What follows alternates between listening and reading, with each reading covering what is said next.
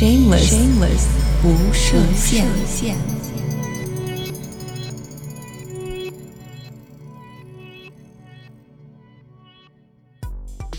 很多人的朋友圈都是三天可见。比如说，你刚认识了一个人，你想要去看一下他的朋友圈，因为这个其实是一个非常重要的，你去了解这个人的 background information 的一个来源，所以你总是会先加了，马上就去试人家朋友圈。长得一般的女生，她对自己的认识认知会更贴近真实的水平，因为这个社会整体来说都是对呃颜值高的人会更加的宽容。然后会更容易愿意去鼓励他们，呃，不太舒服把自己完全暴露在这个世界的面前，因为他可能不太确定别人想要的是一个什么样子的形象。但是其实我觉得别人可能也没有什么期待吧。可以梳理一下自己的社交圈，这样的话可以知道哪些人 you will invite to your weddings，然后哪些人是你知道必须要提供给他一些。交换的价值，你才好意思去联系他，或者还有一些人是，你知道对你来说没有太多价值，然后好像你们也没有太多可以沟通的话题，然后只是一个认识。我觉得其实应该梳理一下。对我来说，这个去梳理这个东西还挺艰难的，因为要涉及到自我剖析，就很想逃避它。Shameless，Shameless，不设限。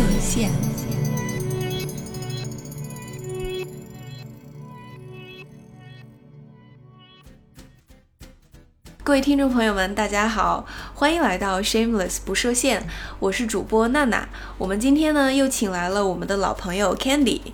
Candy，Candy 呢之前也跟我们一起聊了很多，那我们也探讨了一些非常有趣的问题。那今天呢，我们就来跟 Candy 讨论另外一个有趣的问题。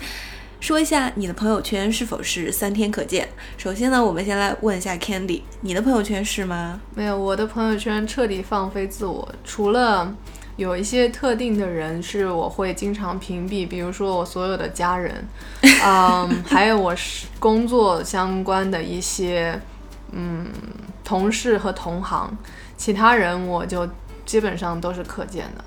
嗯，然后我。但我觉得我是一个特例啊，因为作为女生的话，不不 P 图就直接把图发上来，我觉得其实不多。我就是这样一个人。然对，我发现了，你好像大多数都是都是拍好的生图直接就发。对，因为 I don't even give a fuck，you know，就是 我觉得宁愿是呈现一个真人真人更呃让人这个惊讶的一个状态，也总比见到真人觉得呃就是。你知道，就是这样会好一些，我觉得。对，我觉得这种还应该不是很多。我也之前就是看到过很多人的朋友圈都是三天可见。比如说，你刚认识了一个人，你想要去看一下他的朋友圈，因为这个其实是一个非常重要的，你去了解这个人的 background information 的一个来源，所以你总是会先加了，马上就去试人家朋友圈。对你，你会去看一看，但是好多人都是三天可见，我也没有设置三天可见，我基本上也都是可见的，所以我就很感兴趣啊，因为为了研究这个问题，我还专门去采访了另外一个朋友，那他的朋友圈呢就是三天可见的，那我就问他为什么，他是说他想要跟这个世界保持一个安全的距离，就是他不太。呃，不太舒服把自己完全暴露在这个世界的面前，因为他可能不太确定别人想要的是一个什么样子的形象。但是其实我觉得别人可能也没有什么期待吧，对吧？嗯，我觉得首先，嗯，我们用的朋友圈都已经大家默认是微信的朋友圈，然后现在因为所有的不管是。呃，工作也好，还是私人的认识也好，还是在各个途径认识的，在国内的话，我觉得大家都会首先说加个微信吧。然后这个时候就等于说你把整个你所有维度的认识的人全部都放在了一个池子里面。然后这个时候你。因因为人是有不同的侧面的嘛，就像七匹狼男装的这个广告词，男人不只有一面，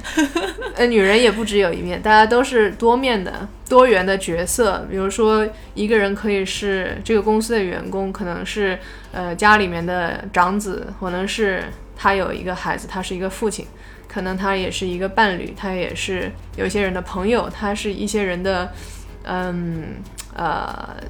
mentor 导师，嗯，所以说是一个人的角色是非常多元的，但是他而且他不会把所有的一些侧面都呈现给。这些不同的社会角色里面的对象，所以说微信的话，等于说把这个人完全的侧面，所有的侧面全部扁平化铺在一起了。然后这个时候，他可能对某一些人暴露的，就是他很对某些人去做这个这个层层次的暴露，他觉得很舒适。但是他如果把同样的东西暴露在另外一些他不是很嗯熟悉的人那里，那这这个就产生了一个。嗯，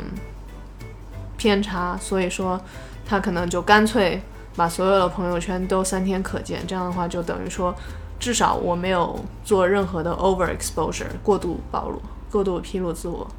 嗯，我觉得这个其实安全距离这个是一个人的人的本能，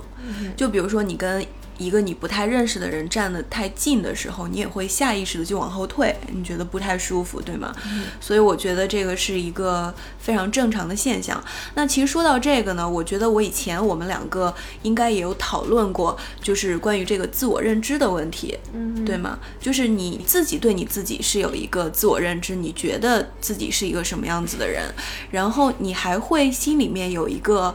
呃，别人。对你的认知的一个理解，就比如说，我觉得我在别人心里是一个什么样子的形象，嗯，对吗？那还有，而且你希望呈现一个什么样的形象？对的，对的。还有另外一个是说，那在别人心里，你真的是一个什么样的形象？就是问采访，真的去采访别人，问他说，哎，你觉得这个人他是一个什么样子的形象？那其实这三个就是自我认知。我觉得的别人对我的认知和别人真的对我的认知，这三个其实可能都是不一样的。对于同一个人来说，对吗？对。那你怎么看待就是嗯这三个之间的这个区别？嗯，我觉得自我认识认知的话，它是需要人有很很高高层次的一个自我意识，就是 self awareness。如果你对自我的意识不是很强的话，你就可能。比如说，你的一些人生当中很重大的问题，你没有办法回答；然后你对自己是个怎么样的人，你想去哪里，这些问题你都没有办法回答。嗯，我觉得人在成长和与其他人社交碰撞的过程当中，会有一个更清晰的自我。然后，我觉得我们也需要去更加的觉察，比如说别人对我们的一些反馈啊，通过这些反馈去改进啊，嗯，然后。就是做很多这种自我成长吧。对，我觉得这个其实自我认知，我们从小到大其实它是有一个有一个不断的不断的改变的过程的。因为你想，你小的时候你认为的你自己和你现在认为的你自己，我觉得一定是有一些。变化的，而且比如说，在通过一些事情，你经历了一些事情之后，你对自己的自我认知可能也是会有一些调整，或者是你去主动的去 be more self-aware，那你去去，比如说你对自己的情感做一个更加深入和敏感的探测，那这个时候你也会呃注意到一些自己以前没有注意到的点。就说哎，原来这件事情会让我不开心，或者是哎，原来如果发生这种情况的时候，我的反应，我的下意识的反应和我的经过理性思考的反应是这个样子的。所以我觉得这个是一个很有意思的事情，而且在你成长的过程中，随着你环境的改变，随着你教育程度的呃增长，那其实你是一个一个一直不停的在变化的过程。嗯，而且我想到一点就是。好像我们印象当中，美女她对自我认知可能会有更大的偏差，因为越越漂亮的女孩，而而且她们可能性格也会更加的乖张或者是任性，因为她们有这个成有这个 luxury，别人会容忍她这样的行为，因为她漂亮。长得一般的女生，她对自己的认识认知会更贴近真实的水平，因为这个社会整体来说都是对呃。颜值高的人会更加的宽容，然后会更容易愿意去鼓励他们。所以说，嗯，比如说可能会夸一个女生好聪明啊，或者是没有指出她的一些问题，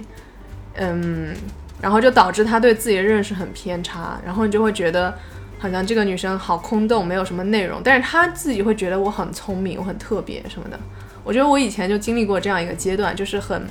被别人讲的有一点找不到自己的位置。但是当你认识更多人，可能才会意识到自己其实什么都不懂。嗯，我觉得这个其实是我们惯用的一个手段，就是我们想要再去我们在想要去评价自己的时候，我们总是会参考外部的这个呃看法。其呃，其实我们人是一个 social animal，对吗？你想一下，你小的时候，你你父母对你的这个 feedback 会很影响你对你自己的认知。比如说，你父母说啊，你是一个非常聪明的小孩，我们觉得你聪明、善良，呃，又好看，对吗？那这样子的话，你可能就会觉得，哦，可能就是这样的。那你长大了之后，你的你的朋友、你的老师对你的评价。也会对你有一定的影响。就是我们小的时候，我觉得别人的评价影响是。更大的，那你长大了之后，你慢慢的会有自己的这个评判能力了。之后，可能别人对你的这个评价 feedback 影响稍微会往小的方面去转变，而且你有更多的途径去接吸收别人对你的评价，或者是你有更多的参考标准去评价自己。对，所以我觉得这个也是一个很有意思。但是总归，即使是你后来已经呃长大了，已经开始工作了，你你已经有了自己的这个评判体系。还是或多或少的会受到这个外界的影响，就是他人对你的评价的影响，对吗？这也就是为什么又回到我们前面提到的这个问题，我们其实很多人会很在乎我在别人心里是什么样子的印象，我们也会先有一个预设的这样子的一个想法，会觉得我可能在别人心里是一个什么样的印象。还有一点就是，比如说，我觉得很有意思，就是我一直意识到，比如说我以前。呃，date 过的一些前男友，就是我就在那里纳闷，怎么会没有任何一个女朋友指出他的这些问题，就是就是非常非常明显的一些缺陷，但是他却意识不到这个问题，然后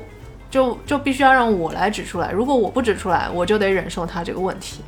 然后我以前就是我对这个事情的理解，就是这些前女友根本就没有准备跟他认真的相处，然后他就只是 hang out，然后。不需要去探讨很多认真的话题，因为你这样去聊的话，就关系的就会有点僵。然后他又没有说一定要跟这个人走走下去的话，他就不需要去特别纠结这个事情。然后所以你就一直往往下去 date 其他人，然后你都不知道自己有这个问题。嗯，我觉得这个是一个原因，还有一个原因是我们其实都是有有这个过滤性的去。去听进去一些话，对吗？就是如果别人在给了你一个反馈，或者是给了你一些建议的时候，你也是有选择性的去听的。你还是想要去为自己去辩驳一下，对，或者是你不想去接受太赤裸裸的批评，因为你觉得一下子自尊心受到了打击。是的，我觉得这个这个呃 filter 很有意思啊，因为我之前看那个认知行为学的那本那本书，上面就是说，抑郁的人他有一个 filter，就是他看所有的事情，包括所有人跟他讲的话，他都会批评他的，对对对，他就会无限放大别人的 criticize，或者是或者是他他会往我什么都不好，我一无是处，我没有价值，我不被爱这个方向去理解，所以我觉得其实这个用在就是平时的这个呃，你的这个过滤性、过滤信息的这个 methodology 上面也是符合的。嗯，因为因为人有一个就是想看到去印证他本身已经有的想法，就很正常。对，我觉得其实我们都是有这个 bias 的。嗯，那你其实就是还有另外一个有意思的问题，就是我们觉得的别人认为的我们和别人真的认为的我们。肯定也是有很大的偏差的。对啊，就像如果你跟这个人真的分手了，你可能不会去指出他的问题，然后跟他分手，除非你们是真的在吵架，说啊，你这个那个那个，我早我都忍了很久了，我今天就把所有话都说开了。你是其实你就是很差，这也很差，那也很差。但是这种情况可能不是很多，你可能就真的不指出这些问题，就就就没就就结束了。然后这个时候他也不知道到底发生了什么问题，然后你也就是这个人可能就意识不到他到底是什么、分手的原因是什么。对，而且我觉得。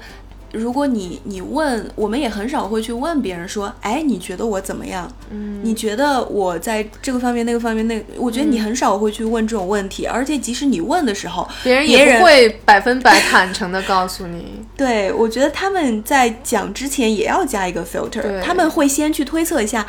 对方想要听什么，或者是什么让对方可以更容易接受，那我就有选择性的去说。是，所以这样中间就永远有一条不可逾越的鸿沟。对啊，而且如果是你去问朋友，朋友总是戴一个玫瑰色的眼睛，因为他本身就是你的朋友，他总不会去往不好的那里去看你。嗯，所以你也很难从一个朋友身上去获得一个非常，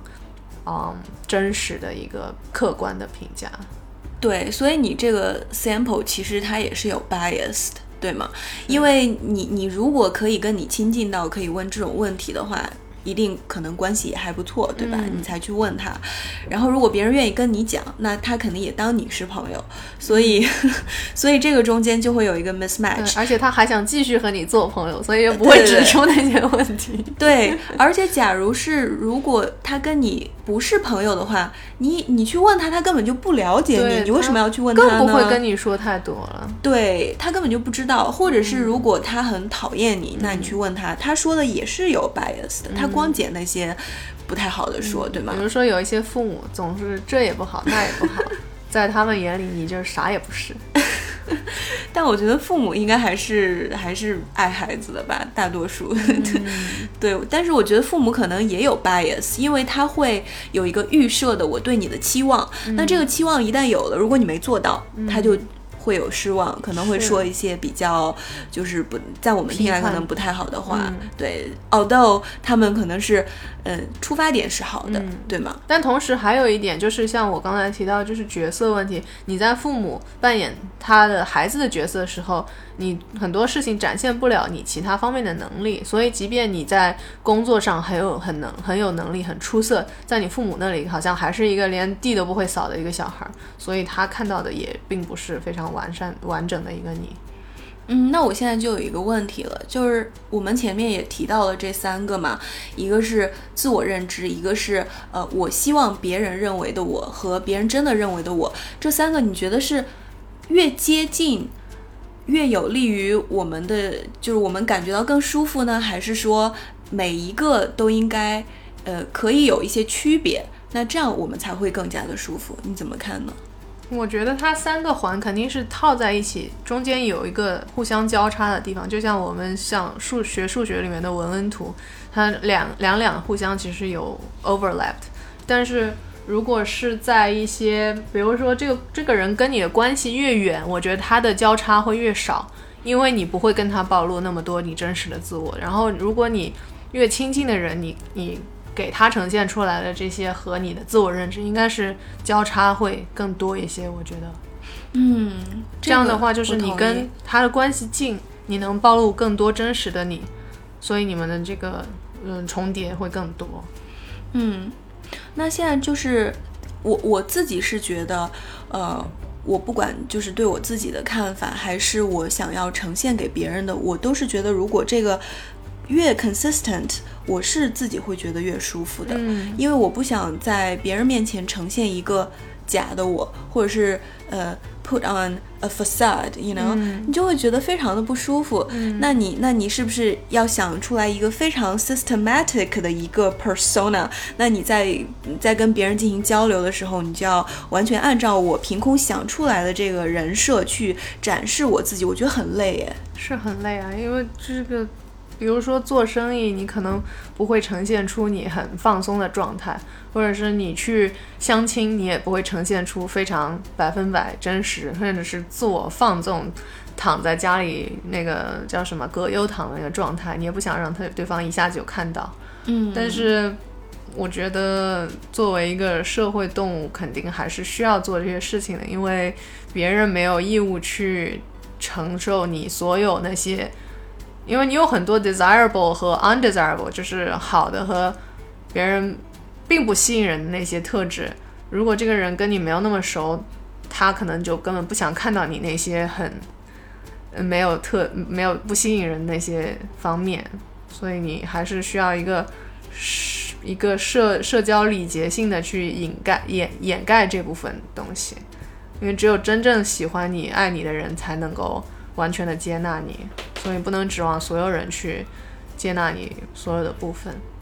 嗯，我觉得这个很有道理，因为我们的社交圈里面会有各种各样的人，我们的朋友，我们刚认识的，或者是我们的工作伙伴，我们的老师啊，这些各种各样的人都是有的。那我就在想说。你在跟不同的人在一起的时候，你的感受肯定也是有一些区别的。比如说，你跟一些人在一起的时候，你会觉得更加的放松，你可以更加自如的展现给他们最真实的一面。然后跟另外一些人在一起的时候呢，你就会呃更加的紧张一点，或者是想要去嗯展现给他们呃你你你某一个方面多于另外一些方面。所以我就有一个问题，就是说。我们怎么样去选择我们的这个社交圈？比如说，你平时 hang out 的这群人，你真正可以说得上话的朋友，就是你可以暴露给他最真实自己的这个这群人占到多少的比例？那么你的工作伙伴，嗯。需要占到多少的比例？还有你的你的老师或者是你的你的 mentor，他们应该占到多少的比例？还有一些人可能就是刚认识的一些 acquaintance，那他们应该扮演一个什么样子的角色？我记得小嗯初中的时候，政治有思想品德课还是政治课？思想品德，嗯，可能是。然后那个时候就有一节是讲社交的吧，然后老师说，呃，这张纸上有一一。嗯，几个圆圈，然后一个圆圈套着一个圆圈，然后你在圆圈当中，这个就是你，然后外面一圈就是你最亲近的朋友，在外面一圈它变得更大了，然后里面可以容纳的人的数量也更多，但是它同时离你有更远，所以就像一个人是一个中心，它周围有很多的涟漪，就是水波，然后就往外扩散开来，然后它外外围的人越来越多，但是它同时跟你的距离也越来越远。所以我觉得可以梳理一下自己的社交圈，这样的话可以知道哪些人 you will invite to your weddings，就是你结婚会找他做伴娘，嗯，然后哪些人是你分手了，你就想没有没有没有任何犹豫，你可以打电话跟他哭诉，然后还有一些人可能是嗯你遇到一些工作上的疑问，你可以去找他，然后哪些人是你知道必须要提供给他一些。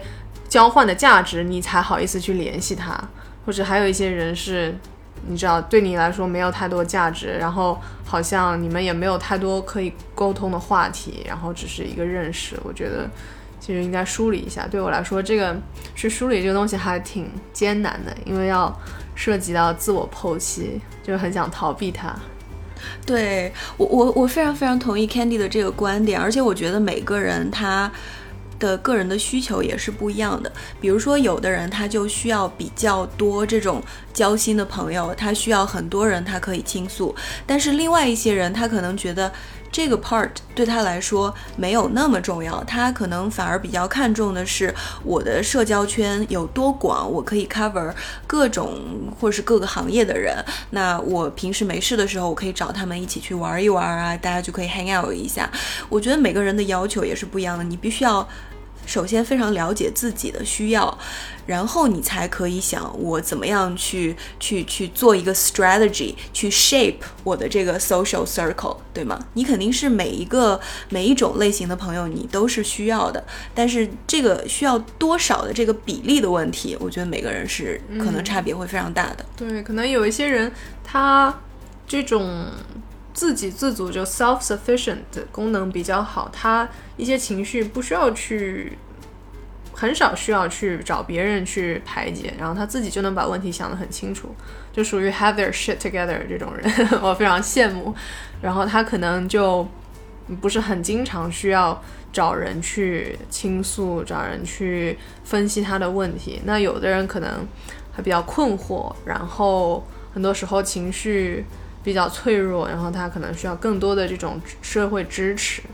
嗯，我觉得看个人的需求吧。对，我觉得这个可能跟 attachment styles 也有一定的关系。嗯就是每个人他由于自己的原生家庭、成长环境的不一样，那他会有自己独特的 attachment styles。比如说比较常见的，有人是呃疏离型的，对吧？那对于疏离型的 attachment styles 这种依恋模式的话，他就是不大想要去跟别人去倾诉的。嗯他在遇到这种问题的时候，即使是跟自己的男女朋友，他也不想去说。对他没有很少有人，或者甚至是他没有任何一个人愿意去倾诉。我觉得在男性当中还是蛮常见的。他可能事业上非常成功，但是他很多的压力只有他一个人可以扛，没有人见过他崩溃的那一面。然后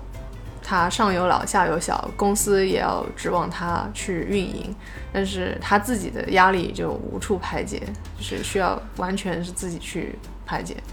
对，我觉得这个跟 social norm 其实也有一定的关系，因为比如一个小男孩儿，他在小的时候，你总是会教育他说“男儿有泪不轻弹”，你要做男子汉，你不要整天哭哭啼啼的，对，而且还会去羞辱他，对男孩表达自己的情感，会去羞辱他，嗯，去说他是一个 pussy，是是觉得他很弱，非常的没出息，用各种从小去这样系系统性的去塑造，让他嗯否认和压抑自己的情感，那导致他成年之后很难去嗯相信别人，相信别人能够不去评判评判的倾听他的情感。甚至会自己会洗脑自己说，我根本没有感觉到心痛，只是一些其他，比如说用愤怒来掩盖伤心，因为愤怒是一种比较向外的一种力量，而伤心可能是一种向内的比较比较收缩的一种力一种感受，它可能没有那么的 empowering。像愤怒的话，你可能会想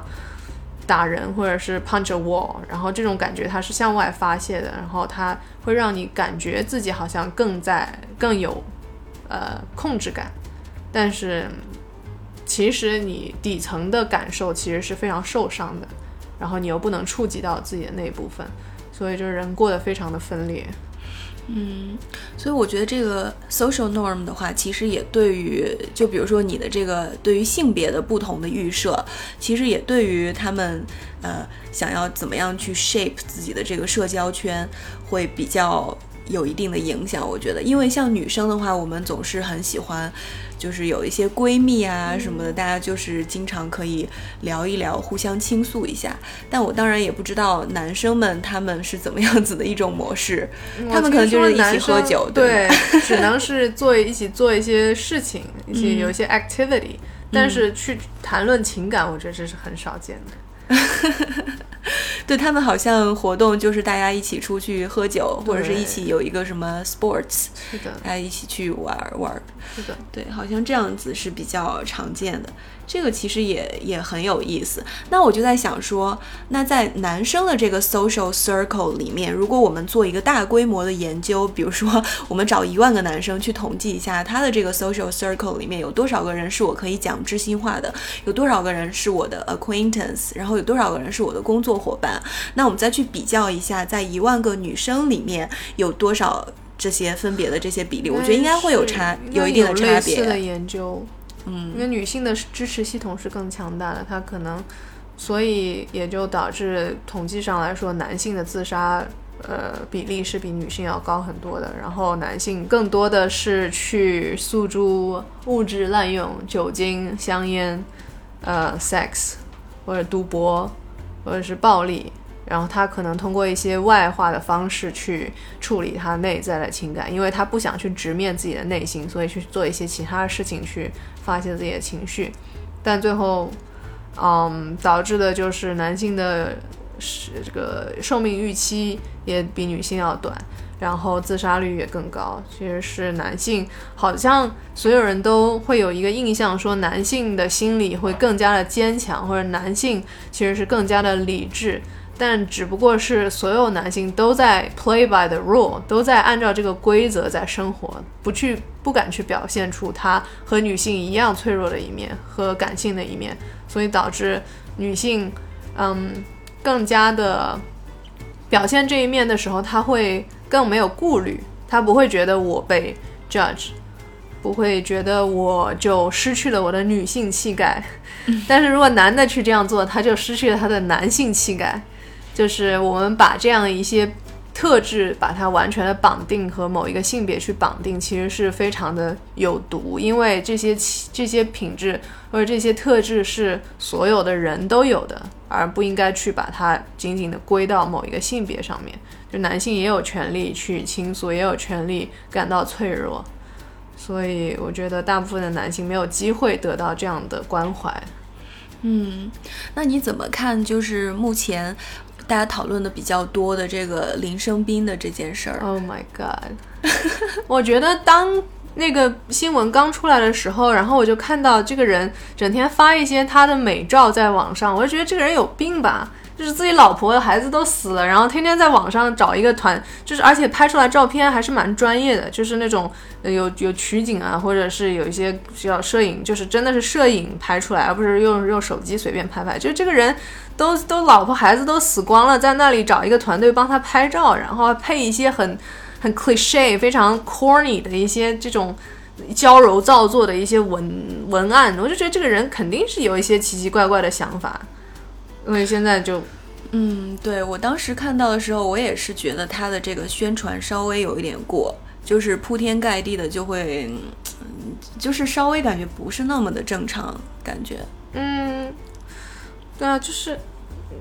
当然了。是不是我在 judge 这个男的呢？是不是男的就没有权利整天发自己的美照了呢？也不是，但是就是他在发生的这样一个惨案之后，他在做这个事情，就就会让人觉得他是不是有其他的动机？对，而且我觉得这个其实在消费自己的家人，就是他想要去营造自己的我们这个所谓的人设，对吗？就是他想要去塑造自己在别人心里的这个。理想的一个形象而去做的这些事情，对，但究竟这个形象跟他自己实际的形象是不是同一个人，是不是同一种形象？那现在我们就看到了这个 mismatch，对吗？所以真的就是成也人设，败也人设。所以我觉得这个其实还是一个比较、比较、比较有有值得思考的一个问题。因为你要知道，你想要立一个人设。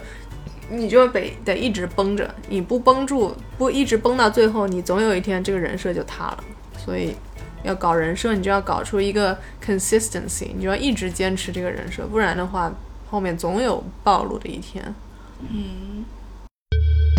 ，shameless，shameless，不设限。